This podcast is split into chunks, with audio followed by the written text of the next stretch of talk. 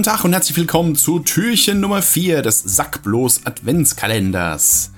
Wollen wir doch mal schauen, was heute so aus der Sammlung gekruschelt wird. Ich greife einmal bis zum Ellenbogen in den Sack und wir ziehen folgenden Film.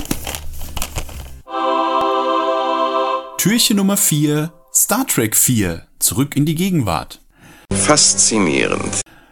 Ihr kennt ja die goldene Regel, was die alten Star Trek-Filme angeht, dass alle mit einer geraden Zahl super sind und alle mit einer ungeraden Zahl irgendwo zwischen äh, Mä und Mittel sind. ähm, aber bei Teil 4 haben wir es tatsächlich mit einem der besten der alten Star Trek-Filme zu tun. Zurück in die Gegenwart. Allein weil der schon, weil der sich so gar nicht ernst nimmt. Ich meine, Star Trek nimmt sich, ja, die Serie nimmt sich schon relativ ernst, die Filme sind ein bisschen humorvoller. Aber der, da haben sie sich echt mal so ein paar Gags erlaubt, die man ähm, vielleicht in der Serie oder in den anderen Filmen über nicht finden würde. Für alle, die nicht wissen, um was es geht, im Orbit der Erde taucht ein seltsames Objekt auf, ähm, das weder gescannt noch sonst wie erklärt werden kann und es sendet Signale zur Erde, die, die von der Menschheit nicht verstanden werden und die zudem dazu führen, dass die Ozeane verdampfen und dadurch furchtbare Klimakatastrophen und alles mögliche. Also die, die, die Erde ist bedroht durch diese Signale. Und äh, die Crew der Enterprise findet heraus, dass diese Signale eigentlich Wahlgesänge sind, die durch äh, fehlendes Wasser und Inter Interferenzen bla bla bla eben nicht so klingen wie Wahlgesänge, aber sie finden heraus, okay, dieses Wesen möchte offenbar mit Wahlen kommunizieren, die aber im Zeitalter der Enterprise nicht mehr existieren, weil die Menschheit sie ausgerottet hat. Was liegt also näher, als in die Vergangenheit zu fliegen, um dort ein paar Buckelwale aufzutreiben? Ja, diesen Zeitsprung kriegen sie irgendwie hin, das scheint kein größeres Problem darzustellen. Äh, sie reisen also mit dem im Film zuvor erbeuteten Bird of Prey, weil die Enterprise wurde ja zerstört. Also sie fliegen mit dem, mit dem klingonischen Bird of Prey in die Vergangenheit der Erde, in die 80er Jahre, um dort äh, Buckelwale aufzutreiben. Und ähm, das ist einfach Comedy Gold, wenn dann die Crew der Enterprise, die halt aus dem 23. Jahrhundert stammt, da eben in den 80er Jahren der Erde rum, rumstapft und da eben auf diverse äh, Schwierigkeiten trifft.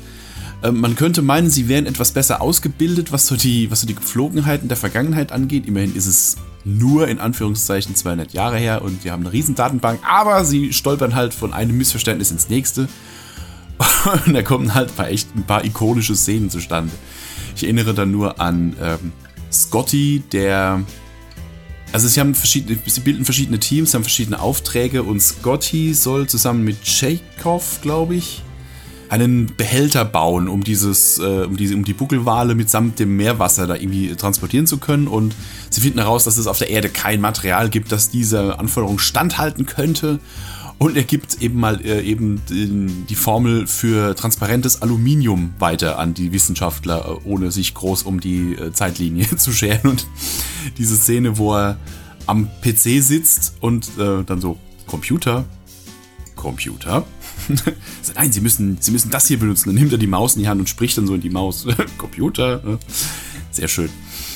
Ähm, oder äh, Pille, der im Krankenhaus ist und mal eben einer Frau ähm, eine Pille in die Hand drückt und sie nimmt die Pille und sagt, oh, mir ist eine neue Niere gewachsen. Also der, der Film nimmt sich halt wirklich an keiner Stelle wirklich ernst. Und äh, ne, genau, Tschechow, äh, Tschechow hat die, die Aufgabe, ähm, er muss irgendwie Atom-U-Boote ausfindig machen aus irgendeinem Grund. Ich weiß gar nicht warum. Irgendwas mit der Strahlung. Er muss irgendwas aufladen und braucht die Strahlung von Atom-U-Booten. Und das hat ausgerechnet der Russe in den 80er Jahren zu, zu den Atom-U-Booten geschickt wird, ist dann sorgt natürlich auch wieder für diverse Querelen.